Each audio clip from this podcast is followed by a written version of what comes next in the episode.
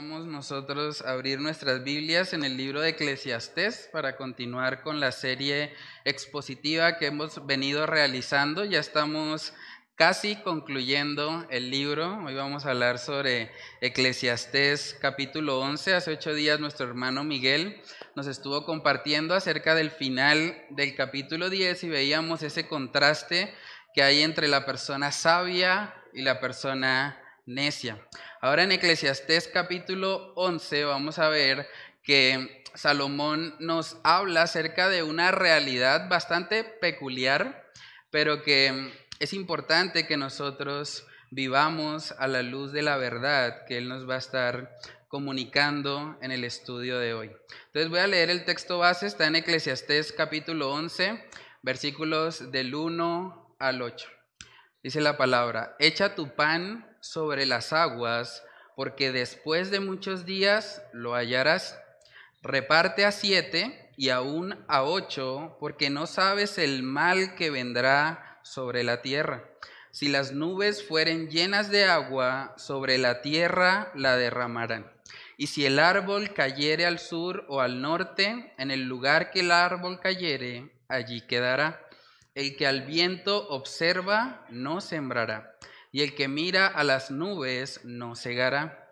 Como tú no sabes cuál es el camino del viento o cómo crecen los huesos en el vientre de la mujer encinta, así ignoras la obra de Dios, el cual hace todas las cosas.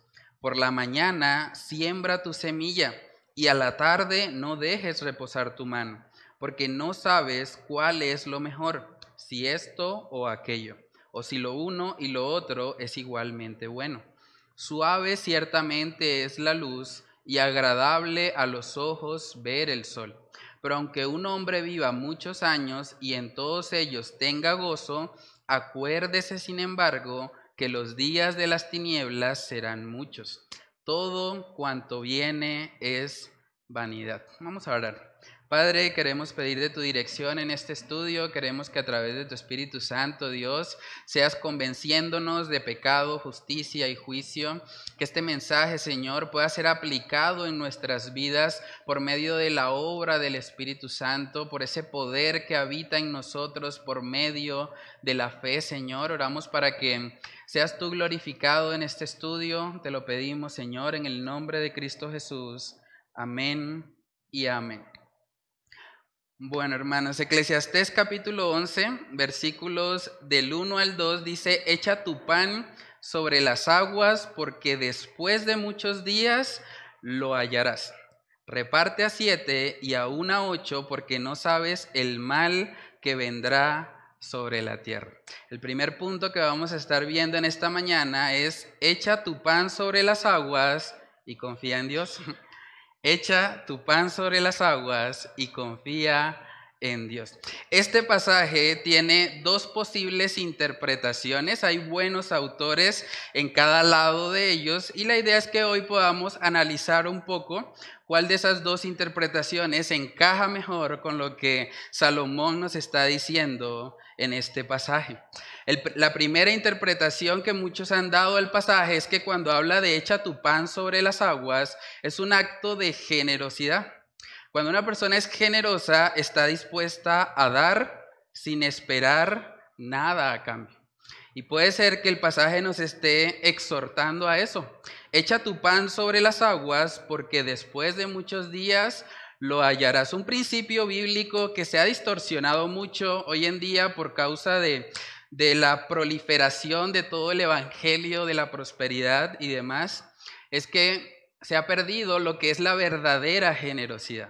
La Biblia enseña en el libro de Proverbios que el alma generosa será prosperada. Pero cuando hablamos de generosidad, hablamos de dar sin esperar algo a cambio. Y ese es el problema que estamos viendo en muchos lugares hoy en día, porque le están diciendo a la gente que ellos tienen que dar para que Dios les devuelva. Y eso no es generosidad, eso de hecho es avaricia, o eso es tratar de negociar con Dios. Pero realmente cuando hablamos de la generosidad genuina, nosotros damos sin esperar que haya nada a cambio. Justamente ayer en la reunión que teníamos familiar de jóvenes, hablábamos de cómo en Proverbios capítulo 19, versículo 17, dice ahí la palabra, también el autor es Salomón, él dijo, a Jehová presta el que da al pobre, y el bien que ha hecho se lo volverá a pagar. Es un principio que generalmente se cumple. Cuando nosotros somos generosos con aquellos que están en necesidad, generalmente Dios nos provee para que nosotros sigamos siendo generosos. Porque un corazón generoso no está haciendo del dinero su Dios. Un corazón generoso más bien está usando el dinero para la gloria de Dios. Porque uno de los atributos de Dios es que Dios es un Dios generoso. Y cuando nosotros practicamos la generosidad, traemos gloria a nuestro Dios a nuestro creador. Entonces, cuando usted le dicen en una iglesia, si usted da 100 mil, Dios le va a dar un millón, no le están enseñando generosidad. Le están enseñando a ser avaro, a negociar con Dios. Y eso es algo que no vemos nunca en las escrituras. La verdadera generosidad es como echar el pan sobre las aguas. Y dejamos el resultado en manos del Señor. No buscamos que estamos echando el pan sobre las aguas para que luego se nos retribuya, ¿no? De hecho, Jesús en Lucas capítulo 14 nos da un muy buen ejemplo de cómo se ve la generosidad bíblicamente hablando. En Lucas capítulo 14, en el versículo 12, dice ahí nuestro Señor Jesús, dijo también al que le había convidado, cuando hagas comida o cena, no llames a tus amigos, ni a tus hermanos, ni a tus parientes, ni a vecinos ricos, no sea que ellos te vuelvan a convidar y seas recompensado. Mas cuando hagas banquete, llama a los pobres, los mancos, los cojos y los ciegos, y serás bienaventurado, porque ellos no te pueden recompensar, pero te será recompensado en la resurrección de los justos. La verdadera generosidad no es darle a otra persona esperando que esa persona luego me devuelva el favor, no. La verdadera generosidad es cuando yo doy sin esperar nada a cambio, por amor a esa otra persona que está pasando por un tiempo de necesidad. Entonces, si esa es la correcta interpretación de Eclesiastés capítulo 11, cuando llegamos al 2 que dice reparte a 7 y a 1 a 8, porque no sabes el mal que vendrá sobre la tierra, sería una exhortación a que nosotros repartiésemos con generosidad lo que tenemos. El número 7 se relaciona en la Biblia con la idea de algo completo, de algo terminado. El Señor terminó su creación en siete días. Entonces es como si Salomón nos está diciendo, bueno, reparte lo que te corresponde y aún un poco más. Reparte a siete y aún a ocho porque no sabes el mal que vendrá sobre la tierra, no sabes en qué momento ya no vas a poder seguir siendo generoso, porque en algún momento las riquezas se van a acabar, sea porque tú partas de este mundo o sea por circunstancias externas a la muerte. Entonces, hermanos, la primera interpretación tiene que ver con eso, con vivir de forma generosa y hay una exhortación a a ser conscientes de que no sabemos el mal que vendrá sobre la tierra. Cuando una persona vive solamente para acumular y atesorar cosas de este mundo, corre el gran riesgo de desperdiciar eso que el Señor le ha dado en su gracia y en su bondad. Dice en Salmos capítulo 39, en el versículo 6, dice ahí el salmista, ciertamente como una sombra es el hombre. Ciertamente en vano se afana, amontona riquezas y no sabe quién las recogerá. Una persona que vive acumulando y acumulando para sí mismo, eventualmente cuando parta de este mundo no se va a llevar nada. Y todo eso que acumuló y que de pronto no fue generoso con otras personas a su alrededor, realmente va a ser perdido.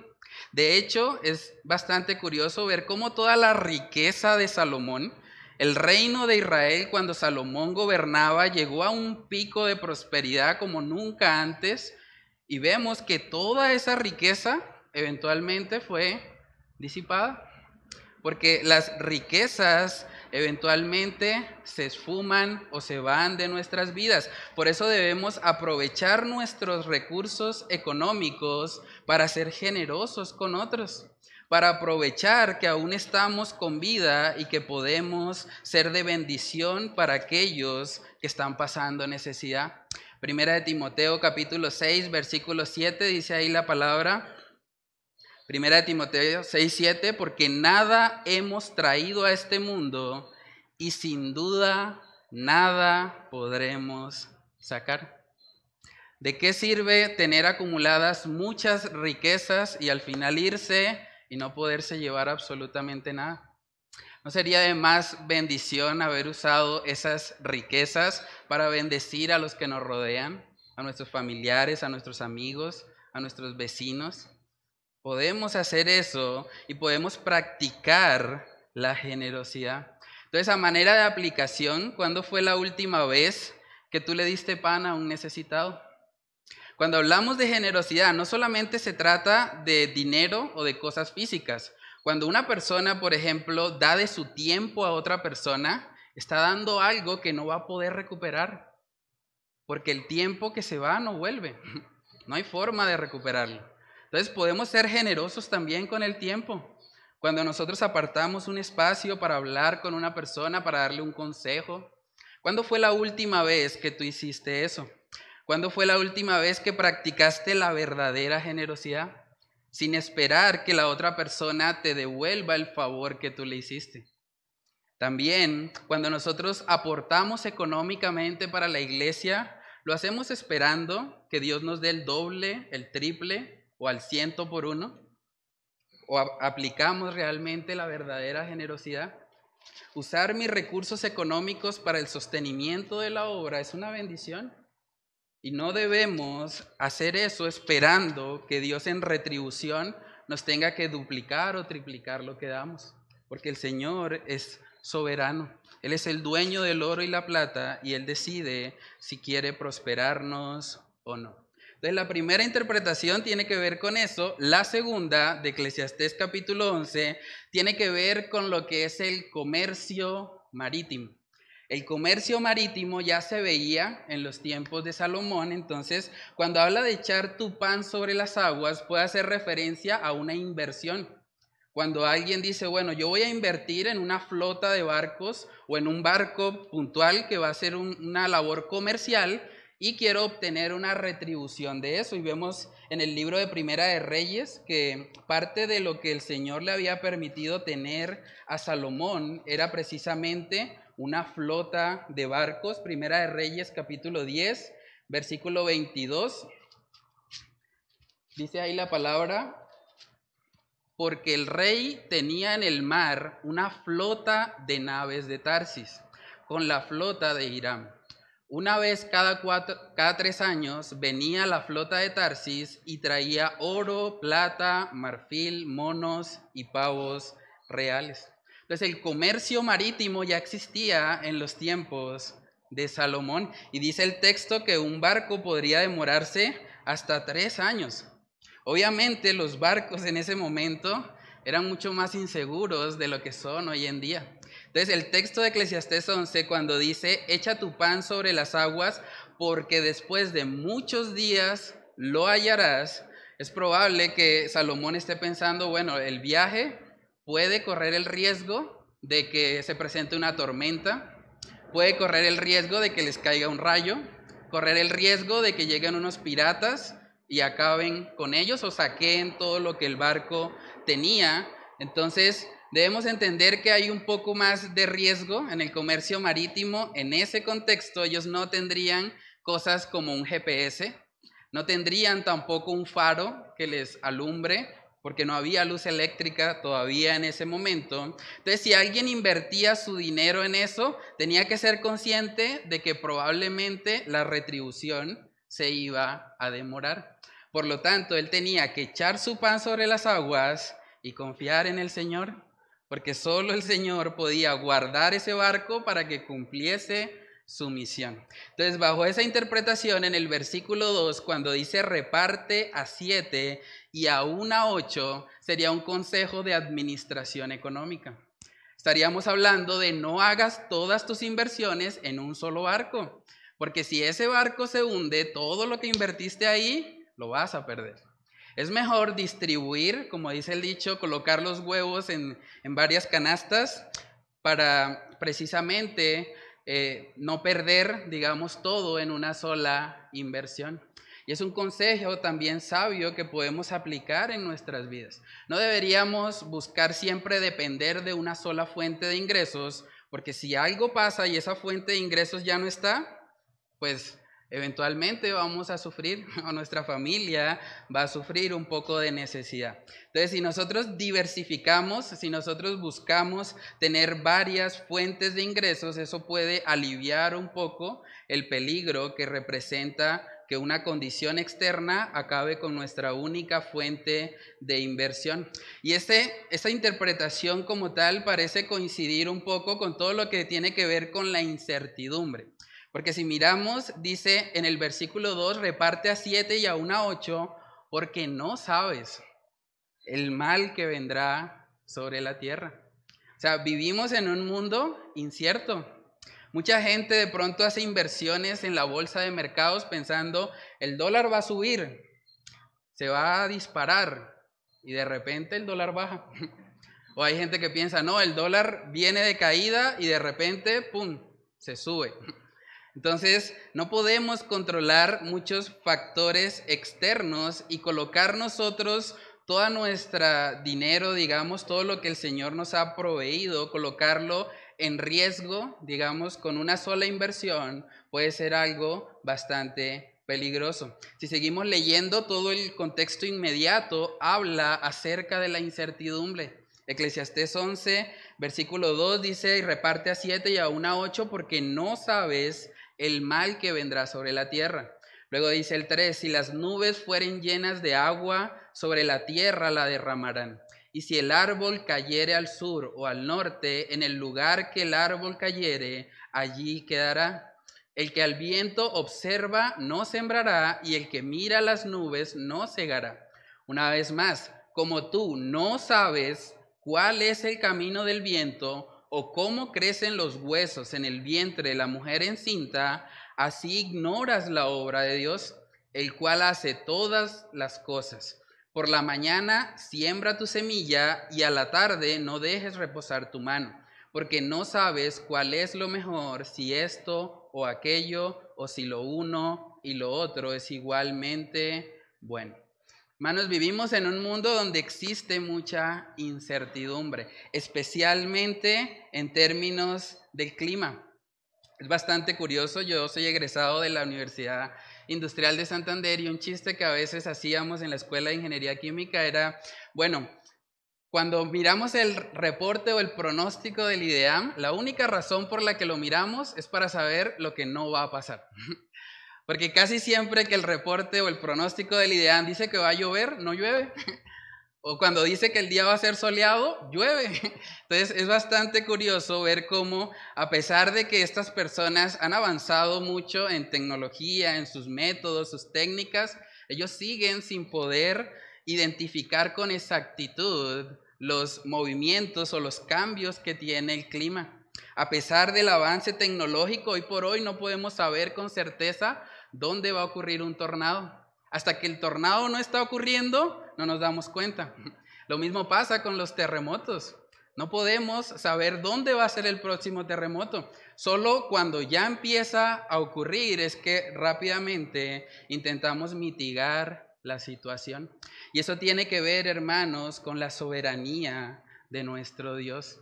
Yo creo que cuando Dios ve a todas estas personas tratando de hacer pronósticos yo creo que el Señor se reirá un poco de ellos, intentando predecir lo que solo yo puedo hacer, lo que solo en mi sabiduría y en mi dominio controlo. Dice en el libro de Job capítulo 36, este es un texto hermoso que deberían colocar allá en el IDEAM. Job 36, versículo 26 dice, He aquí, Dios es grande y nosotros no le conocemos ni se puede seguir la huella de sus años. Él atrae las gotas de las aguas al transformarse el vapor en lluvia, la cual destilan las nubes goteando en abundancia sobre los hombres. ¿Quién podrá comprender la extensión de las nubes y el sonido estrepitoso de su morada? La realidad, hermanos, es que el método científico se basa primariamente en la observación y podemos a través de la observación identificar ciertas cosas, pero al mismo tiempo no podemos saber las causas que hay detrás de cada una de ellas. Por ejemplo, nosotros podemos ver, hablando puntualmente de la formación de, un bebé en el vientre de su madre, hoy por hoy con todo el avance tecnológico se puede ver semana a semana cómo va creciendo el feto, qué eh, características tiene en cada una de las semanas de formación, pero al mismo tiempo no podemos saber la causa que hay detrás. Claro que vemos que las proteínas se unen, que las células, los tejidos forman los órganos, todo eso podemos contemplarlo, pero no podemos saber la causa que hay detrás. Es bastante curioso porque Isaac Newton, el que tal vez nos sacó muchos dolores de cabeza en el bachillerato, ¿recuerdan las famosas tres leyes de Newton? Él era un creyente y miren lo que él dijo respecto a la gravedad. Él dijo, la gravedad explica los movimientos de los planetas, pero no puede explicar quién pone los planetas en movimiento. Es lo mismo que pasa hoy en día. En el vientre de una madre nosotros podemos ver lo que sucede con todo el desarrollo tecnológico, pero no podemos contemplar claramente que detrás de eso está el Señor. O muchos no lo pueden ver por causa de su ceguera espiritual. Entonces es importante que nosotros entendamos que el único que gobierna detrás de cada fenómeno natural, el que gobierna detrás de cada interacción atómica que hay en el mundo, es nuestro Dios. Él es soberano, Él tiene el control. Para que cada átomo funcione como debería funcionar es porque Dios está detrás. Él es el creador y el sustentador de cada cosa que existe. Y así como nosotros podemos ignorar muchas veces la obra que Él está haciendo, en términos científicos también pasa lo mismo en términos del futuro. No sabemos lo que nos va a traer el futuro. Y mucha gente ante esa incertidumbre se paraliza. Miren lo que dice Eclesiastés 11, versículo 4. Dice, el que al viento observa, no sembrará. Y el que mira las nubes, no cegará.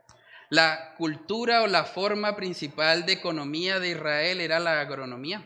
Ellos dependían del campo. Y para un agricultor salir y, pensar en su semilla iba a ser algo un poco difícil, porque él dice, bueno, si voy y coloco la semilla, pero no hay buen clima, el viento puede llevarse la semilla y pierdo lo que invertí ahí.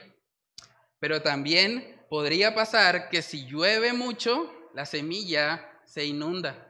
Entonces las preocupaciones de un agricultor probablemente serían observar cómo está el viento, porque el viento se puede llevar la semilla, y cómo están las nubes. Pero si un agricultor se queda todo el tiempo pensando como que esa nube parece de lluvia, como que mejor no lo hago, o como que parece que está venteando mucho y como que hoy no va a ser un buen día para sembrar. Si todo el tiempo está pensando en el riesgo que hay detrás, nunca va a hacer nada. o sea, nosotros vivimos en un mundo donde todo lo que sucede es incierto. Nosotros no sabemos lo que va a ser ni siquiera el día de mañana. Vivimos en un mundo de incertidumbre. Cada decisión que tomamos, eso lo vemos mucho, por ejemplo, cuando una persona entra a estudiar a la universidad, cuando alguien entra a la universidad no sabe si va a terminar. Yo recuerdo cuando estaba estudiando en la UIS que cada semestre quedaban 500 estudiantes PFU. Quedaban por fuera de la universidad por bajo rendimiento académico. Entonces, un joven cuando empieza la universidad no sabe si se va a encontrar con una materia muy difícil que no la va a poder aprobar. O también no sabe si va a tener los recursos económicos. Muchas personas empiezan estudiando y luego por factores externos no pueden terminar. No saben tampoco si van a tener la salud para terminar la carrera. Es triste, hace poco, creo que hace tres años, se dio el caso de un joven de la UIS, ingeniero químico, estaba estudiando, perdón, ingeniería química y se cayó de un décimo piso y perdió la vida a sus 23 años. ¿Esperaba él esa muerte? Yo creo que no. Pero una situación fortuita, una situación accidental, causó que este hombre perdiera su vida. No sabemos tampoco si saliendo aún de la universidad vamos a, a encontrar un trabajo en lo que estudiamos. Cuando yo iba a empezar a estudiar, recuerdo mucho que muchos familiares se me acercaron y me dijeron, tiene que estudiar ingeniería de petróleos. Eso es lo que está dando ahorita. Eso ahorita es lo mejor que hay. Cuando yo me gradué, el petróleo estaba por el piso.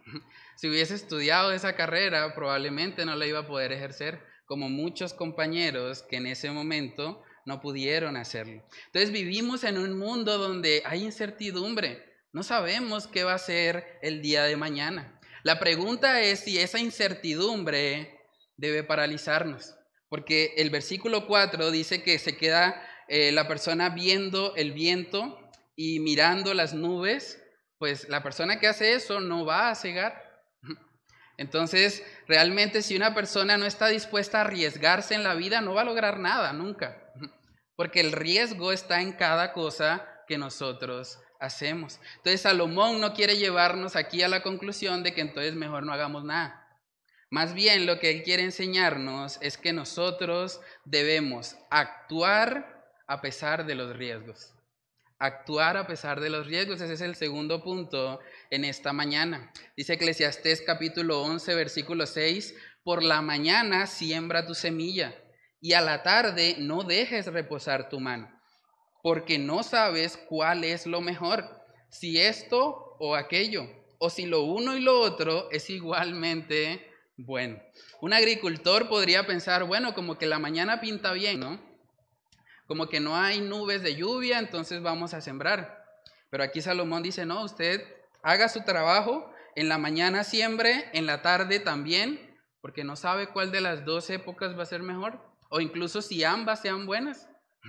Entonces, a la luz de esta realidad, nosotros debemos aprender, hermanos, a vivir con la incertidumbre. La incertidumbre no debe paralizarnos, porque nuestro Dios es soberano y porque nuestro Dios gobierna sobre el futuro. Él conoce cada situación de nuestras vidas.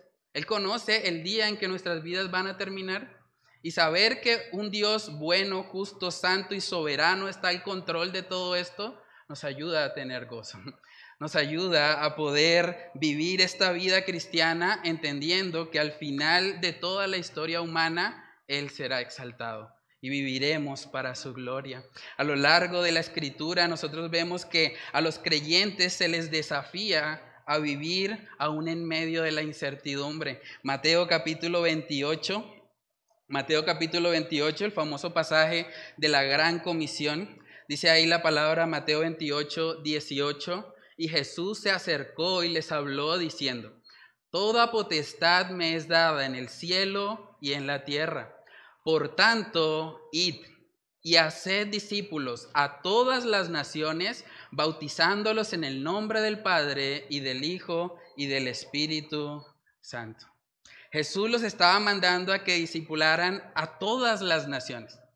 Si ellos en ese contexto hicieran lo que nosotros hacemos del país de la semana, cada país tendría 0% de cristianismo. No existía el cristianismo hasta ese momento. Imagínense la tarea tan grande que ellos tenían.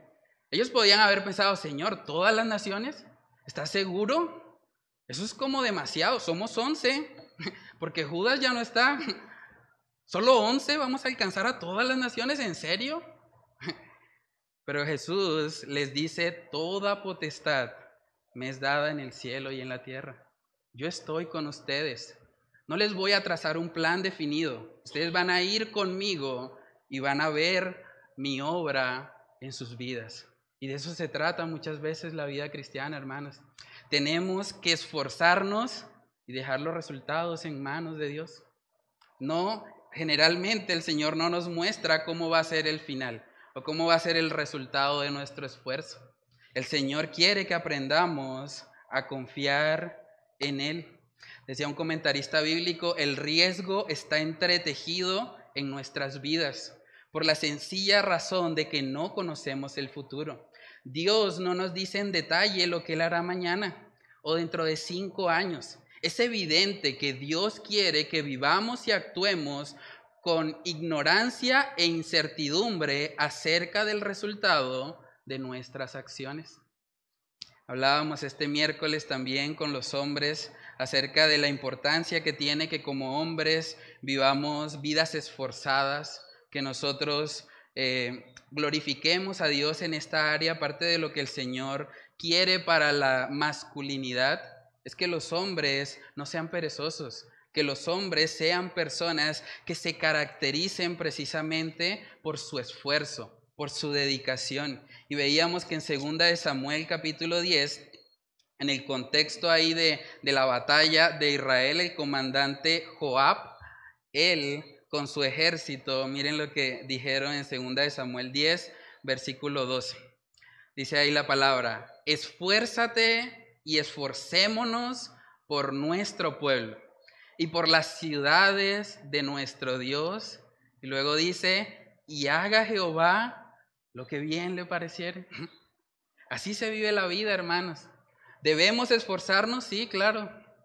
Debemos procurar eh, estudiar de pronto en una universidad, sí, si Dios así lo permite y si está la posibilidad de hacerlo, se puede hacer. Pero debemos confiar totalmente en que el resultado final está siempre en manos de Dios.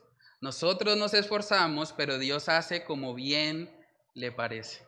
Una persona puede esforzarse por predicarle el Evangelio a sus hijos, pero si el Espíritu Santo no convence a sus hijos de pecado, justicia y juicio, ese esfuerzo terminará también siendo vano.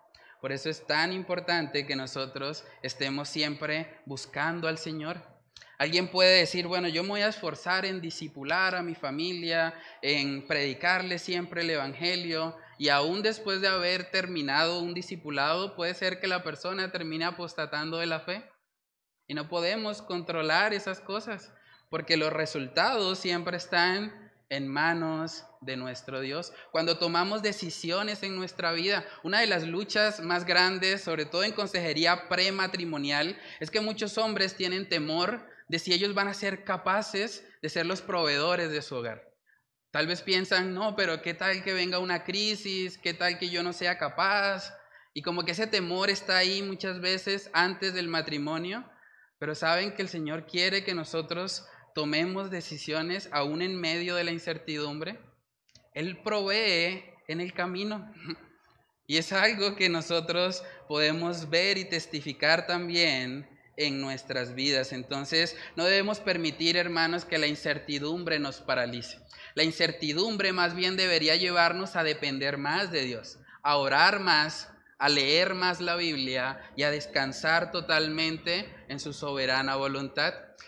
Esther capítulo 4, este es un texto también hermoso para las mujeres que están aquí presentes. En Esther capítulo 4 nosotros vemos una historia bastante fuerte porque dice la palabra que el rey Asuero tenía la potestad en ese contexto de aniquilar básicamente o matar a cualquiera que llegare a interrumpirlo en medio de sus labores. Pero Esther sabía que se había decretado un decreto en el que su pueblo iba a perecer. Por lo tanto, esta mujer dijo, bueno, la única solución que tengo es arriesgar mi vida, ir delante del rey para pedirle misericordia por mi pueblo. Y miren lo que esta mujer dijo en Esther capítulo 4, versículo 16. Esther le dice a Mardoqueo, ve y reúne a todos los judíos que se llaman en Susa y ayunad por mí, y no comáis ni bebáis en tres días, noche y día yo también con mis doncellas ayunaré igualmente, y entonces entraré a ver al rey, aunque no sea conforme a la ley. Y si perezco, que perezca. Total confianza en el Señor. Oren, ayunen por mí. Voy a hacer esto. No sé si voy a morir después. No sé si el rey Azuero pasó una mala noche, si está con dolor de cabeza, si está amargado, si de pronto simplemente me quita la vida por interrumpirlo en medio de sus labores. Esther no sabía nada de eso. Ella tomó una decisión en medio de la incertidumbre. Y vemos que muchos personajes bíblicos hicieron lo mismo. Daniel, antes de, de, ser lanzado al foso de los leones, él no sabía que Dios iba a cerrar la boca de los leones. Él confió totalmente en Dios, estaba dispuesto a entregar su vida si era necesario.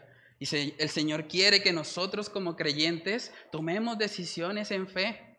En fe, no en que las cosas van a salir como nosotros queremos, porque eso es imposible, sino en fe, confiando en que Él está con nosotros. Y que sea que muramos o sea que vivamos, del Señor somos. Y para Él vivimos.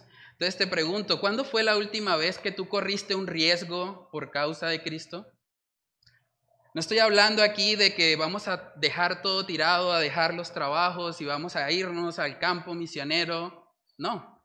De hecho, las misiones empiezan en casa, empiezan en el lugar donde Dios nos ha colocado. Pero déjame compartirte algunos retos que podemos aplicar en esta cultura en la que estamos. ¿Qué tal si tú te propones a correr el riesgo de predicarle a tu profesor ateo de la universidad?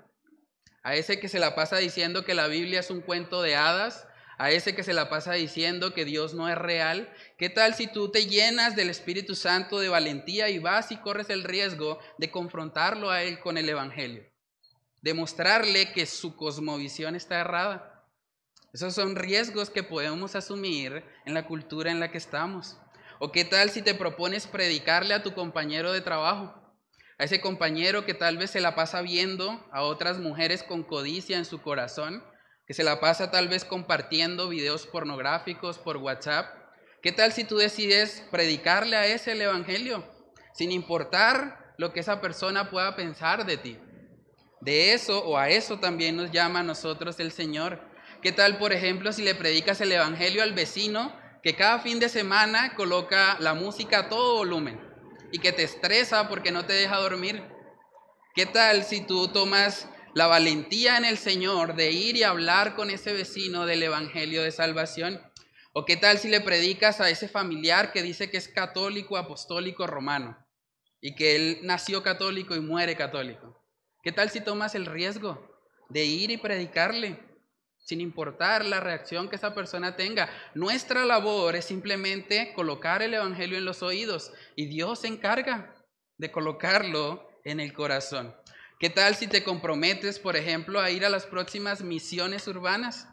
Nosotros salimos cada mes como iglesia y vamos y compartimos el mensaje en diferentes sectores. Hemos ido últimamente mucho a, la Fundación Fundeluz y hemos estado allá compartiendo con los abuelitos ¿Qué tal si tú te comprometes a participar de las próximas misiones urbanas? Hermanos, nosotros tenemos un llamado no solamente a permanecer acá escuchando un mensaje cada domingo, tenemos un llamado a ir afuera. Debemos salir de nuestra zona de confort. El Señor nos ha rescatado no para que vivamos para nosotros mismos, para el trabajo, para nuestra familia, para todo lo que gira en torno a nosotros, no. El Señor nos ha rescatado para que vivamos para Él, para que Cristo sea el centro de nuestras vidas. Dice la palabra en 2 de Corintios capítulo 5, 2 de Corintios 5, este es un texto precioso. Dice la palabra en el versículo 14, porque el amor de Cristo nos constriñe. Pensando esto, que si uno murió por todos, luego todos murieron.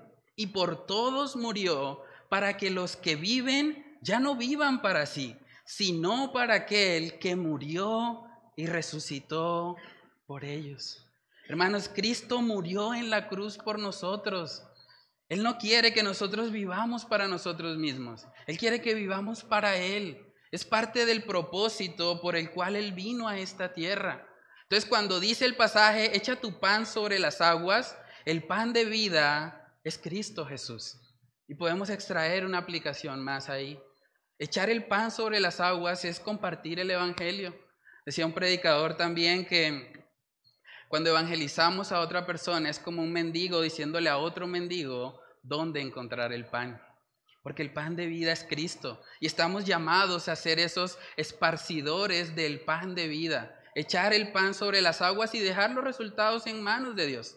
El Señor es soberano, el Señor puede convencer a quien Él quiera como Él quiera, pero nuestra tarea es ir y predicar este mensaje a toda criatura. Lo siguiente que vemos ahí en Eclesiastés y que de hecho es el preámbulo para lo que va a ser el famoso pasaje también de acuérdate de tu Creador en los días de tu juventud. Vemos ahí en Eclesiastés 11, versículos del 7 al 8, que dice, suave ciertamente es la luz y agradable a los ojos ver el sol. Pero aunque un hombre viva muchos años y en todos ellos tenga gozo, acuérdese sin embargo que los días de las tinieblas serán muchos. Todo cuanto viene es vanidad. Hermanos, nosotros vivimos en una cultura que teme mucho a envejecer, una cultura que está buscando todo el tiempo perpetuar su juventud, porque entiende que la vejez es un tiempo en el que van a, ser tal vez menospreciados, Tal vez no van a recibir el mismo reconocimiento y aplauso que tienen en medio de su juventud. Pero aquí vemos que Salomón está diciendo, bueno, ustedes deben aprovechar los muchos años de vida que tienen, pero también deben recordar que la vejez va a llegar. Las tinieblas se acercan. Todo cuanto viene es vanidad. El tercer y último punto de esta mañana es aprovecha tus años lúcidos para Dios.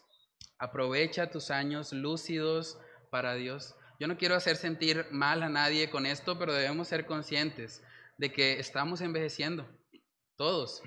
Estamos envejeciendo y sucede cada vez más rápido.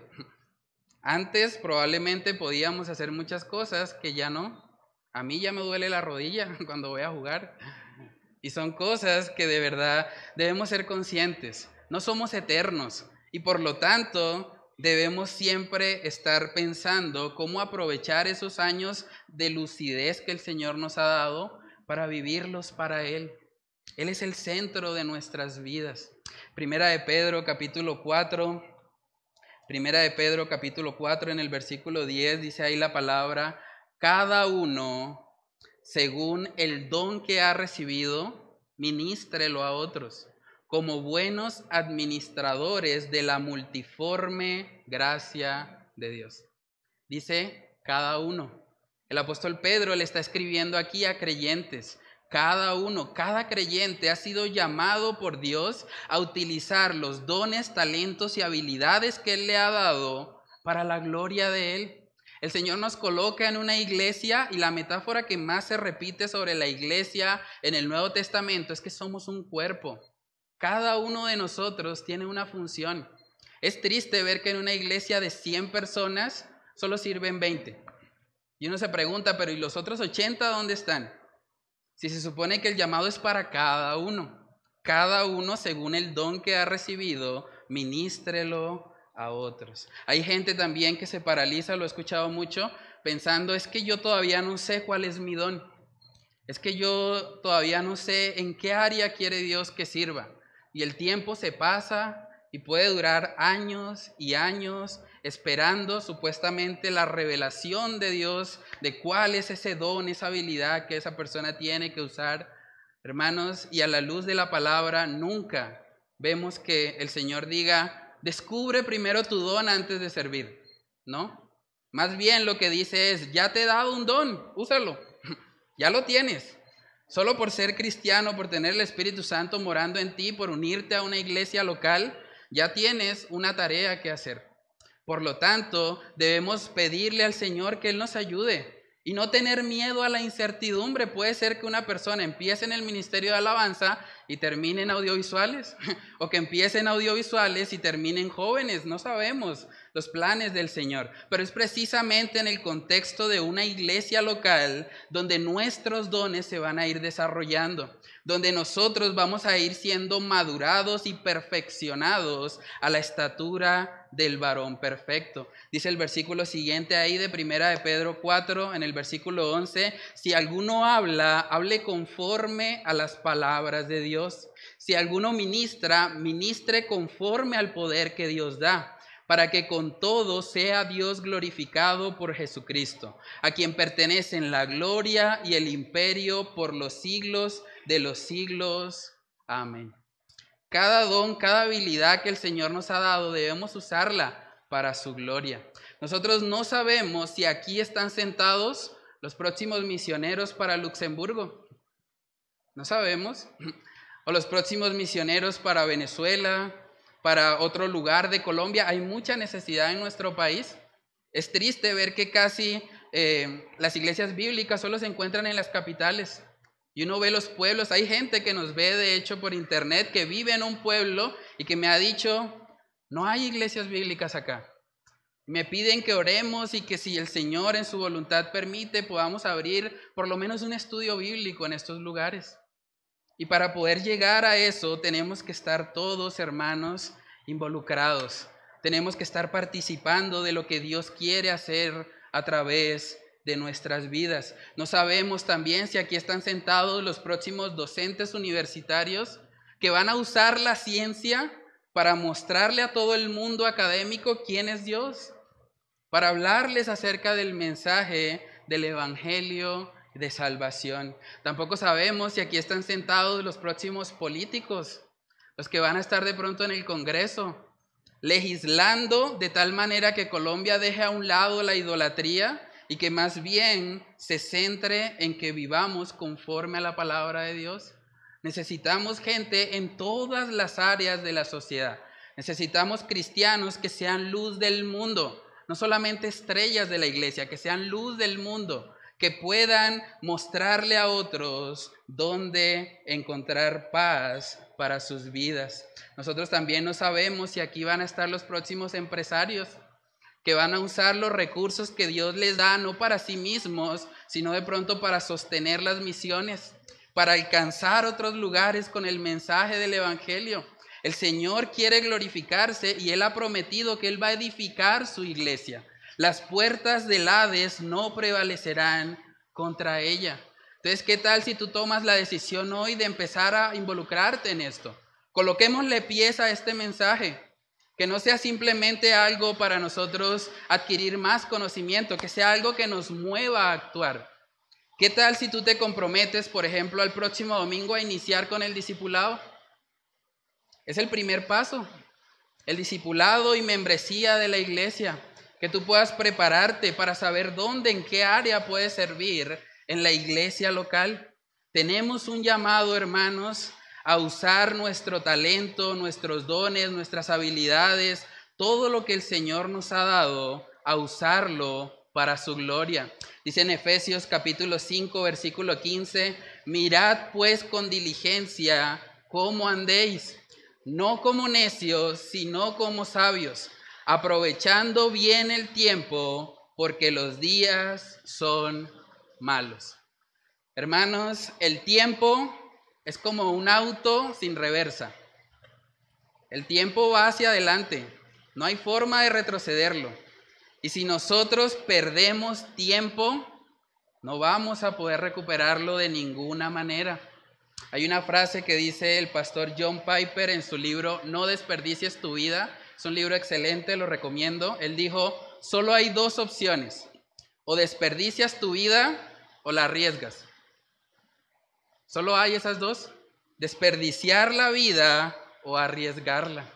Para nosotros vivir de esta manera, hermanos, necesitamos estar llenos del Evangelio de Salvación. Y es importante aclarar que cuando hablamos de tomar riesgos para Cristo, no estamos pensando en que por esas obras que hacemos vamos a ser salvos. Ese no es la intención del mensaje.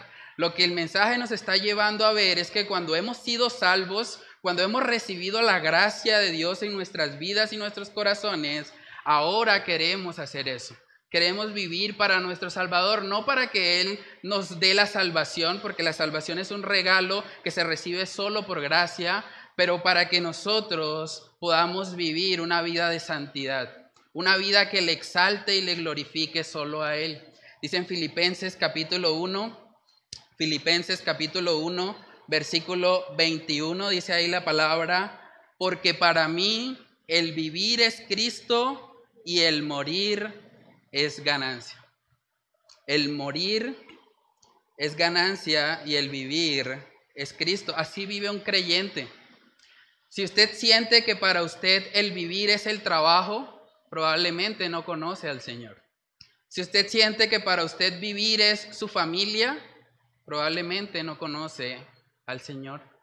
Porque para el cristiano el vivir es Cristo. Todo gira en torno a Él. Vivimos para nuestro Señor y Salvador. Si usted no ha conocido a este Salvador del que estamos hablando en esta mañana, yo le animo a que hoy sea el día de salvación, que hoy sea el día en que usted reconozca que es un vil pecador, que ha pecado en contra de Dios, que si usted examina los diez mandamientos, usted ha fallado en cada uno de ellos y que la única forma de que usted puede tener la salvación es por medio de ese Cordero de Dios que vino a quitar el pecado del mundo. No hay otro camino, no hay otra verdad, no hay otra vida. Es Cristo Jesús. Nadie viene al Padre si no es por Él. Entonces, si no lo has hecho, arrepiéntete de tus pecados y ven a Cristo Jesús. Reconócelo como el único y suficiente Salvador de tu vida. Y como decía nuestro hermano Miguel, Él enderezará tus veredas. Tus caminos serán alineados con lo que es ahora la perfecta voluntad de Él para tu vida. Vamos a orar y con eso terminamos el estudio de esta mañana. Padre, Queremos darte gracias, Señor, por tu misericordia. Gracias por este tiempo, Dios, en el que tú nos permites abrir tu palabra, ver cómo vivimos, Señor, en una sociedad donde el riesgo está en todas partes, Señor. La incertidumbre está en todos lados. No sabemos ni siquiera qué va a ser del día de mañana. No sabemos en qué momento nuestras vidas van a terminar. Pero Padre, yo te pido que a través de tu Espíritu Santo tú nos ayudes a comprometernos contigo, a vivir, Señor, para las cosas de arriba, para las cosas que verdaderamente tienen valor eterno, porque no sabemos, Dios, en qué momento vamos a partir de este mundo. Y lo único que va a permanecer es aquello que hicimos para ti, que hicimos para tu gloria, esos tesoros celestiales, donde la polilla y el orín no corrompen. Padre, ayúdanos a poder amar lo que tú amas y aborrecer lo que tú aborreces, Señor.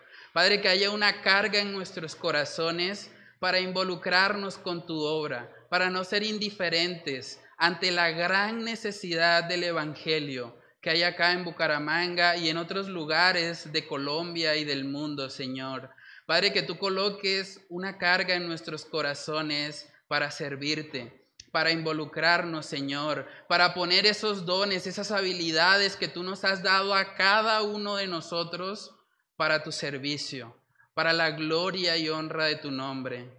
Padre, que seas tú, Señor, a través de tu Espíritu Santo, redarguyéndonos y ayudándonos a aplicar esta tu palabra. Te lo pedimos, Señor, en el nombre de Cristo Jesús. Amén y amén.